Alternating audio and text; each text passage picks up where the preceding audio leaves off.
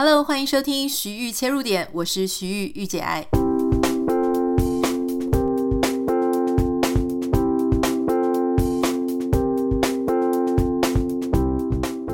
欢迎收听今天的节目。今天要跟大家分享一个，哎呦，说真的，我觉得有点不好意思的事情。但因为我觉得从这个故事当中，确实可以。反映出很多，我觉得在伴侣之间，可能在沟通方式或是个性上不一样，所以我觉得我跟工程师的这个例子，就我老公啊，可以作为大家的一个参考。虽然他讲起来真的让我有一点尴尬跟害羞。好。事情是这样，就大家知道，我之前有分享过，就是工程师他现在的主管等于是新新的主管嘛，哈，就是跟他比较没有像什么几十年的那种互动。那到这个环境之后呢，其实我们当然都会希望彼此之间的第一印象是非常好的。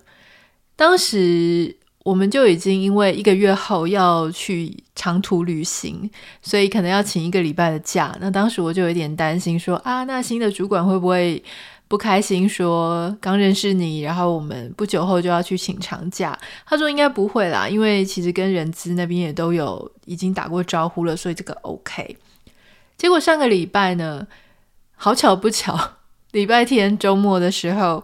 傍晚，工程师就跟我讲说，他要去打个篮球，就一个人去学校那边投个球。我说好啊，那你就自己去，我就是在家里准备晚餐。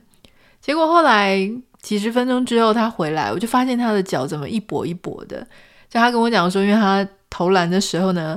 球跑到围墙的外面去，然后所以他就翻墙过去捡，再翻回来的时候，落地的时候就跌倒扭伤了。所以就非常的紧张，因为他的脚后来就肿起来嘛，我们就赶快就是冰敷啊，就做一些紧急的处理。那因为肿起来的时候也已经超过了晚上九点半，所以当时美国这边 urgent care 已经就没有了，所以我们一直到第二天，我们一早才赶快去看 urgent care，那就赶快跟公司请一个假。那他就非常非常不舒服，整个几乎就是那一只脚都不能走了，然后就掰咖。所以家里后来所有的事情啊，包含遛狗等等事情，就是我做。那因为第二天是礼拜一，那我就想说啊，赶快去看医生。那医生也跟他讲说，有看了 X 光，然后有看了他的伤势。那医生就说，哇，那你这个工作能不能够 work from home，可不可以在家工作？然后他就说是可以的。可是我就在旁边，我没有回应。可是我心里很紧张，我想说，啊，可是在一个新的环境里面。一下就 work from home 会不会不太好？那医生也很好，医生说我可以帮你出一个医生证明。那这个医生证明就是证明说他不管是在家或者在办公室，他的行动能力是有限的，意思就是他有可能没有办法做到其他人要求他行动或者移动的那些行为哦，就是因为伤势的关系。好，那所以我心里就想说，我觉得我一定是在台湾，或者说我们在亚洲的。观念洗脑太久，就是虽然医生有这样子的一个证明，还是会心里毛毛的。毕竟在新的环境嘛，哈，就像你看，如果是转学生到一个新的学校里面，你可能所有的一举一动都会被放大检视啊。我就是那种感觉，我就心里跟我还跟医生讲说啊，可是因为他刚在新的环境，那这样子会不会其实也是有点尴尬哈？那总之医生就给他出了一个证明，这个证明就是说，好像他八到十天。嗯，还是一两个礼拜都是这个状况。好，那后来他就跟他的主管讲哦，就说他有可能这一整个礼拜都必须要在家里休息。然后我就开始在家里绕圈圈，绕圈圈哦。因为虽然说于情于理，如果你是在一个职场上，你在那个职场上已经好几年了，已经是个老鸟了，那其实你。要做这个事情，比方说因为伤势啊，所以我必须在家里休养啊，这个其实都没有问题，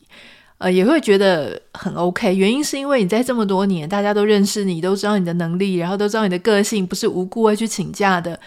那你就可以很放心。这就是为什么我们说老鸟在一个职场里面，他会比较自在，比较有余裕，就是因为老鸟他有他前面累积的那些 credit，好，累积的信用分数。所以他做一些你会觉得稍微有一点点要求，让他能够舒服一点的事情的时候，例如说早上不要那么早上班啊，晚上早一点下班啊，这一类的事情的时候，你会觉得老鸟好像比较 OK。而如果你是一个刚进去的新人，那可能就会被人家另眼相待。我就是这个心情，可是我又知道他的脚是扭到的。所以后来我就想说，我就心里一直想说，啊，一个礼拜会不会太久？会不会太久？但我又不敢讲，因为你就眼看着你的伴侣因为脚扭伤，非常非常的痛，每天晚上都还要冰敷。那就到第二天，礼拜二，我就又忍了一下哈。礼拜三我就看他好像已经可以走了，然后我就就跟他讲说，我觉得你是不是应该去公司的，就不要再 work from home。虽然医生是这样建议。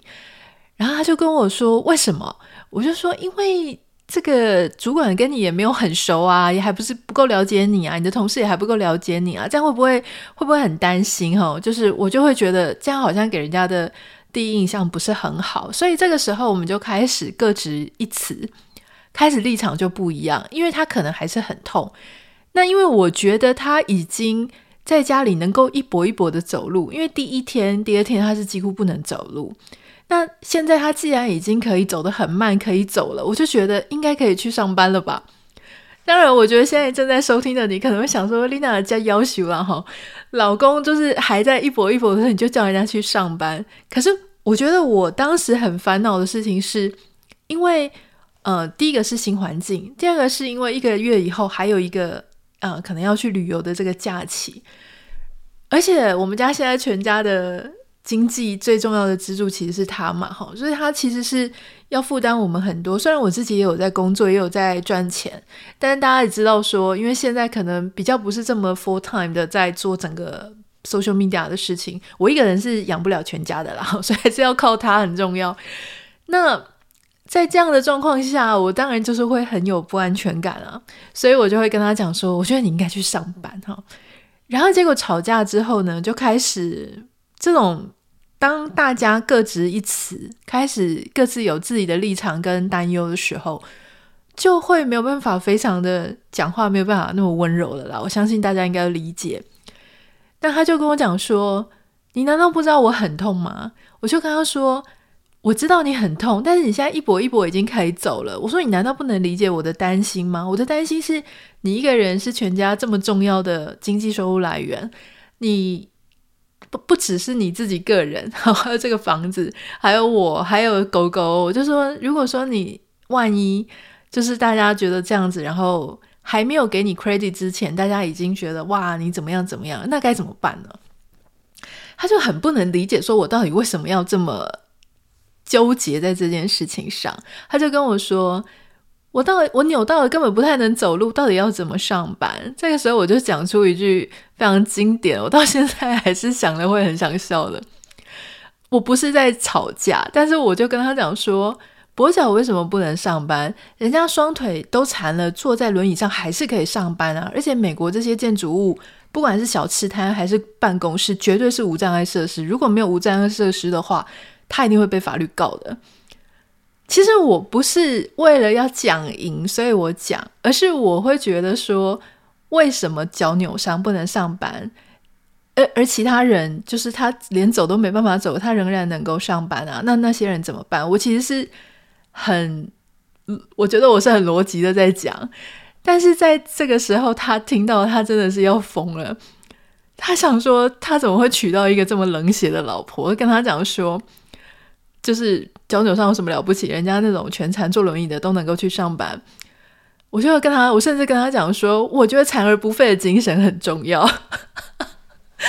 哦，我我现在想起来，我也是觉得很有点尴尬，所以我才会跟大家讲说，我现在跟大家讲，我实在是是有点不好意思。那当然，他当然就 keep up 了，我好气死了。但我其实自己也很懊恼，因为我想要表达的意思，并不是我觉得我不顾你的死活。只是当下，我觉得我有一个情绪，就是我我有一个不安全感在那边，然后我有一个觉得说，你是不是不知道别人会怎么样看一个刚到新环境的一个人，所以我才会很纠结。那我也相信他是很气，说你是我最亲的人，你是我这么乐意奉献或是照顾的人，为什么我现在这样子，你不能站在我的立场？哦，就算别人对我很不高兴、很不谅解，但至少你应该要站在我这一边啊。所以当天我们就有一个很不愉快的事情。不过我觉得还好，就是我们后来就没有继续吵下去了。我们就我就去洗澡，然后我就还是余怒未消。我觉得那个余怒是我的不安全感跟我的焦虑还没有整个消除，而且我自己感受得到，所以我就把枕头啊、被子啊抱着，我就跑到我的房间去。那他洗完澡之后，他感觉有比较冷静下来，所以他就去做了一些处理，就是他把呃他的这个，他去跟他老板再讲了一次，就是说他的脚伤怎么样，医生怎么说，然后医生的证明报告等等，就给老板这样。然后照片就跛脚的照片也有是 也有传过去，那他老板有跟他讲说，就是请他就是再多休息几天再再说这样。好，那我就稍微比较好一点。可是这个事情呢，后续当然就引发了一些事情啊。哈，首先我想要先跟各位讲，在美国的公司跟台湾公司很不一样。哦，过了几天之后，他呃这个。工程师他就去上班了。礼拜四他又去看完医生之后，当天下午他就立刻进公司。他老板就有跟他聊了一下，就先关心他，然后就告诉他说：“哎，其实你不用把医生的这个医嘱，啊，就是他的开的证明或是你的照片，其实你都不应该传给我。如果有问，应该是给人资就好。哦，因为在美国这边的工作，他很关很注意大家的隐私权。他其实是。”你只要告诉老板说，我因为什么事情，所以我要请假，老板都一定要准假的。如果因为你不出席，或者因为你不到公司上班而造成了大家的影响，你的老板应该是要去跟人资讨论，那人资会去跟你讲。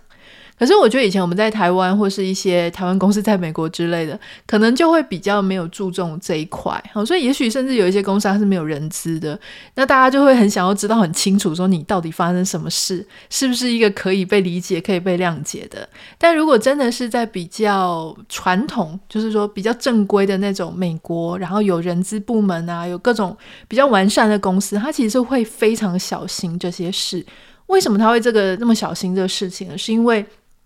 万一万一刚好这个时候公司要裁员，或是公司有什么职位的异动，结果因为你前面做了这些事情，然后你的老板知道，比方说你有身体上的不便，身体上的，也许你怀孕了，或是有任何的因素导致这个员工他职务被调动的时候，他认为跟他当时给你看的这个东西是有关系的。啊，例如说你刚跟你的老板说你怀孕了。然后你就刚好被职务异动，可事实上这个职务异动也许是一个月前就已经决定的，他只是没有告诉你。结果就这么凑巧，那可能你的员工就会觉得说，你是不是因为我怀孕了，或是因为例如说掰咖了，所以你才把我调到那里去？这样，那他可能就会告你哦。所以一般来说，非常保护。员工也保护主管的一个做法，就是真的不要把个人的隐私讲太多。我知道这个东西跟我们在台湾的一些职场环境真的差非常多。台湾职场环境就是一定要巨细靡遗的了解你的员工或是大家的事情哈，然后这个代表我们关心你，代表我们互相信任，代表我们彼此有一个信任基础上来共识，所以这个事情很不一样。好。那除了这个事情想要跟大家分享之外呢，其实还有一个事情，就是当然我一直以来都是有这个个性，就是说当别人发生事情或我自己发生事情的时候，很需要人家那种暖言，诶，软言软语还是暖言暖语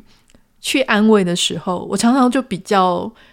不是这样子的角色。之前我也跟大家讲说，像我们出版社就会常常觉得说，为什么我讲话那么犀利，写文字那么犀利，能不能够温暖一点，能不能够更有情绪支持性一点？我说这个对我来说真的有一点点困难。那这个事情我就跟工程师讨论过哈，他就觉得我好像比较不是这么富有 empathy 的人，就是。Empathy 如果翻中文应该是说比较共情啊，比较共感。我就说我不觉得啊，我觉得我也是常常因为别人难过，然后或是看到一个感动的事情我就哭了，或是看到一个伤心的事情我就哭了。他就跟我说，但是他觉得那种我感觉感动，可能不是因为我觉得别人怎么样，而是我自己觉得很感动。哈，总之我不太确定他这个讲的对不对。但因为最近我就是很想在年底的时候啊，我有我有在思考说，我要不要在美国念资商的这个专业，我就念家庭啊、婚姻等等的。那我就开始有点担心，我想说哈，又有这个跛脚事件的发生，我就在想说，会不会我自己其实是一个比一般人还少一点 empathy 的人呢？我就开始自我怀疑这件事情。那我又觉得说，如果我没有那么多的共情跟共感，天生就没有的话，哦，就我很我很理性很逻辑。可是如果我好像没有办法那么充满了情绪跟抚慰跟支持的话，我到底能不能够当一个好的呃咨商师呢？未来如果我真的想要做这一行的话，所以我就跑去问两个咨商师好朋友，一个是洪培云，一个是周木子嘛，我学姐。那因为他们两位都是在台湾非常知名的咨商师，所以我就跟他们两位请教，我就说：“哎，我发现我自己好像，如果发生这些事情的时候，我可能会略少一些共感的特质。这样的人还能够当咨商师吗？”那他们两位真的就是非常的 nice，好像裴云就跟我讲说，他不觉得所有的人都要。非常的能共情共感哈，因为呃有一些人他的强项是其他的部分，而且他说我没有觉得你少了一些什么共情共感的部分啊。那木之学姐她是跟我讲说，她觉得有一些学派其实也不是走那种完全情绪性支持的路线，也许走别的。而且如果在分析呃婚姻啊。或是家庭啊，有时候其实比起当然情绪性的支持是蛮重要，你要讲一些让人家觉得很安慰的话是重要的。可是他同时也认为说，如果你能够看懂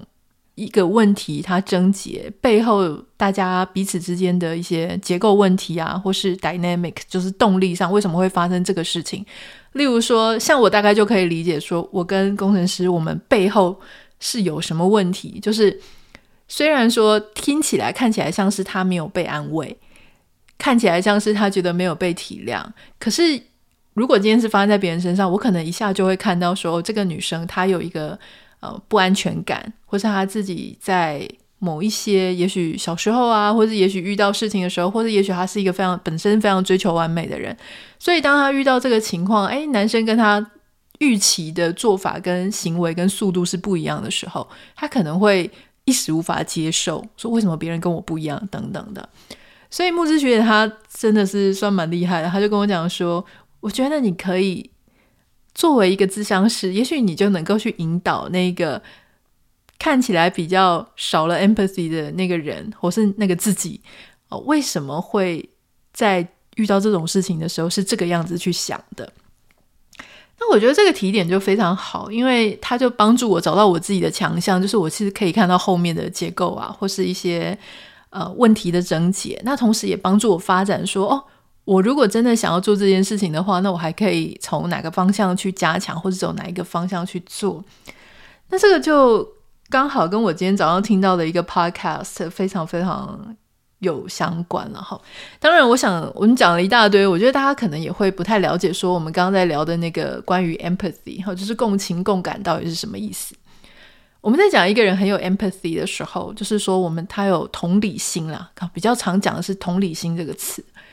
那什么样的人比较有同理心呢？哈，就是说我能够理解他人的感受，啊，或者说我能够站在他的位置去理解他的感受。我了解一件事，跟我站在对方的立场去感觉一件事情，这是两个不太一样的事。好，例如之前我就有听过一个老白男 的咨商师，就是他年纪很大了，还是白人男性，哦，他是一个咨商师，他就说，你很难。要完全截然不同身份或是成长环境的人，完完全全的对另外一个截然不同的人有一个同理心。例如说，他是一个老白男咨商师嘛，然后他遇到一个有色人种，然后经济水准很水平很低，教育水平也很低，然后他从小就被性侵或是被家暴的一个别的族裔的女性来到他的前面，告诉他说：“呃。”他讲一道他人生的故事，你说一个人或者一个咨商师再有同理心，他都很难完全的告诉他说：“我懂你的感觉。”可是作为一个咨商师啊，或是一个引导的人，也许他可以告诉他说：“啊、我知道你经历了很多，请告诉我你的故事，帮助我了解你的故事，我愿意聆听。”其实这样也算是一种 empathy 嘛，哈。还有就是在讲同理心的时候，就是愿意倾听啊，愿意关心关怀他人，或是拥有同情心。建立很深层的连接。那什么叫做情绪支持的语言呢？就是说，你可能会讲说，不要担心哦，我会帮助你处理这个困境。无论你需要什么样的支持，或是说，如果你需要支休息的时间来面对的话，我完全可以理解。或是说，哦，你不，你不会孤单，好，因为我会一直在你身边支持你。或者说我能感受到你的痛苦啊，这一切都会好起来的。大家可以想象，这些话其实平常听起来。好像觉得没什么，可是当一个人他真的在一个困境，或者在一个伤痛，或者在一个肉体不是那么舒服的时候，他听起来就会很舒服嘛，哈。那我所谓的，我觉得我比较少的那些 empathy，就是我真的不太会讲这一些话，让当下的那个人感觉很舒服。因为为什么？因为我觉得我很急，我急着要告诉对方说，如果你一直陷在这样的情绪里，那是不行的，因为还有其他人他会用不同的想法来看这件事情。啊，其实我就是那个其他人，我会同时感觉到说，对，我知道你也需要帮助，但是就会有很多其他的这种想法会跑出来。所以这个其实就是我们往往在讲说，一对伴侣或是一对朋友，他们两个在看一件事情的时候，也许立场不太一样，或者个性上不太一样，就很可能会产生分歧。好，那我刚刚讲说，我平常在听 podcast 的时候，像今天早上我就听到那个一个节目叫做 Where Should We Begin？哈，这个是我很喜欢的一个心理咨商师 Esther Perel 的一个节目。那那里面今天就有一对夫妻，那这个男生是一个教会服侍的传道，等于就是在教会工作啊。那他就分享到一件事情呢，因为他自己本身从小就是家暴家庭长大的，等于是父母都对他没有什么责任，所以他当时呢就是一路非常刻苦的靠自己申请各种呃财务上的补助啊、奖学金啊，一路念到博士。可是当他看到教会里面，教会里面其实有非常丰富的给很多。啊、学童奖学金，或是让大家去念大学的那些补助。当他看到有一些年轻人，他们居然都不去申请这些奖学金，或是这个高中就刚毕业而已啊，或者说根本也没有大学学历，也找不到工作，然后整个人生一团混乱，可是却也不求上进的时候，他就会无可抑制的非常的生气，非常的恼怒，他就会觉得这个就是。送在你盘子里的食物，送在你盘子里的礼物，你为什么不去拿？你只要拿了，你的人生就改变了。你只要拿了，他就会一切都会不一样了。所以他有时候情绪很差，或是心情很不好，就是因为他不懂为什么那些人不这样做。那我觉得 Esther Pro 就讲了一个非常经典，他就说：因为你觉得他们不这样做。是跟你是不一样的，你多希望他们跟你一样走跟你一样的路。然后这一点呢，我觉得他就点醒我前面在想着这件事情哦，就是为什么我会那么在意工程师他扭了脚，然后就在家里休息，然后没有马上立刻就是一把一把的、一跛一跛的跑去上班。其实我后来也问了其他人，然后其他在美国工作的人，他们都跟我讲说，应该要把自己的健康跟肉体的感受放在优先。哦，就是如果你拄着拐杖啊，或是一跛一跛的去公司啊，其实反而有可能会让别人觉得很分心、很分神，好像必须要照顾你。那这样反而不一定对整个职场文化或者是环境是好的。可是因为我们就带着那种从小从亚洲来的，就是很担心说我们造成，因为我们的不出现造成了别人的麻烦，反而不会去想说我们的出现会造成别人麻烦哈。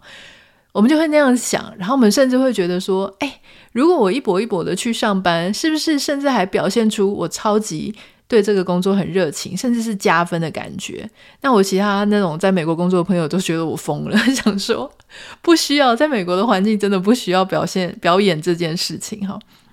那所以我觉得有时候我们非常非常的坚持自己的意见跟自己的念头，其实是真的，就是反映了说我们很希望别人做跟我们一样的事情，我们想要把别人变成我自己。因为当我自己如果遇到这件事情的时候，我可能就是会啊抓到这个机会，我会表现出我对工作非常的投入，我就会很不舒服的状况下而依然去上班。可事实上，这是不是真的是唯一正解？这是很很难讲，通常不是啊。就是你自己很坚持这样是对的，你甚至觉得这有什么好怀疑？这就是这个样子。可事实上，那个答案不一定是。唯一正解，而且别人其实可以不要那样做，不要那样做的话，天并不会垮下来。虽然你以为会，所以我觉得有时候很多我们在争执啊，很难达成共识啊，或是很不开心的时候啊，常常就是因为这样的问题，我们好想把别人变成我们自己。因为如果我们是我遇到这件事情的话，我绝对不会跟你做一样的事。为什么你？会这样做，而且你看不出来这样做不 OK 吗？可那个不 OK，我们常常自己要打一个问号。那怎么样在面对这样的事情的时候，不要太过影响到自己跟对方之间的关系？哈，我觉得我的学习啦，当然这个事情已经告一段落。那我的学习就是在当下的时候，我们要意识到我们自己有一个焦虑在那里。就是我也不知道为什么我要这么拗，那么坚持，这么固执。可是我可以告诉对方说，我不是不在意你，而是我有一个焦虑。我的焦虑是什么？我让你知道说，我现在情绪比平常来讲非常的，就是非常的反常。那个原因是什么？但我告诉你，不是我就要把责任推给你，你就必须要来安抚我，不是这样的。我告诉你的原因，是因为我稍微让你了解一下，我的反常不是针对你，我的反常的原因是来自于我自己。而当我意识到我自己的焦虑的时候，我也应该要学习安抚我自己。怎么样安抚我自己呢？第一个，你可以先离开现场，避免那个战火越来越大啊。那第二个呢，就是让自己慢一点，缓一点，然后把自己的想法缩小一点。虽然当下你已经要爆炸了，你觉得我一定是对的，我这样子讲应该是百分之九十九的人都是这样子想的，那个百分之一没有这样想的，他就是不懂世事，不理解，呃，就是不 OK。但事实上真的是这样吗？就是可以在那个时候学习让自己缓一点、慢一点，不要那么快就跳到结论说完蛋了，这样子大家一定就会对你印象很不好，或是完蛋了，这个这个。不安就立刻爆炸了。你可以缓一点，就说好啊，我们慢一点，我们隔几天再来看看，隔几周再来看看，看这个事情它有没有变得跟我想象一样的，一直直线坠到谷底，还是其实这个事情确实就没有非要那样做不可。好，就我我觉得今天举的是一个例子，但我相信这个例子的应用。就是说，相同的道理，然后不同的运用，可能散播在各个角落，包含你的生活里跟我的生活里。所以今天就是要跟大家分享这一件事情，跟我自己的学习了哈。当然，我觉得这个地方这里面有我自己很坦诚跟你分享，就是说我觉得我做的没有那么好的地方，跟我自己的不安、我的焦虑。当然，我也不能说他做的完全的正确，是因为他当下也没有搞清楚说，呃，为什么我会这么的。在意这件事情，但是我觉得还好，就是我们其实争执没有越演越烈的原因，是因为我们彼此都退了一步。好像我当时当下立刻离开战场，然后我就去跑去找其他，我不会去找那种一定会同意我的，比方说像在一起在台湾长大的一些朋友们，我会选择去找的是那些在美国工作的其他朋友们，去了解一下，说是不是美国的文化跟我想象中是一样的。那他也有一个好处，就是说，他也做了一些让我安心的事情。例如说，他就更积极的去跟他的主管沟通。那当他去公司上班的时候，哎，他也立刻 booking 了一个主管的时间，让主管了解他的整个状况，工作上的 project 上面的状况。我觉得这个就是很好啦，就是彼此有在互相去，因为对方不同的视野跟不同的角度去调整一下自己的方向。好，这个就是今天想跟你分享的。不知道你听完这个故事 有没有什么其他想要跟我分享的呢？欢迎你可以私信到我的 Instagram 账号 Nita 点 Writer N I T A 点 W R I T E R。希望我透过我的故事，也可以给大家一些小小的，不管是 echo 啊、共鸣啊，或或是一些反省。嗯，那我们就明天见喽，拜拜。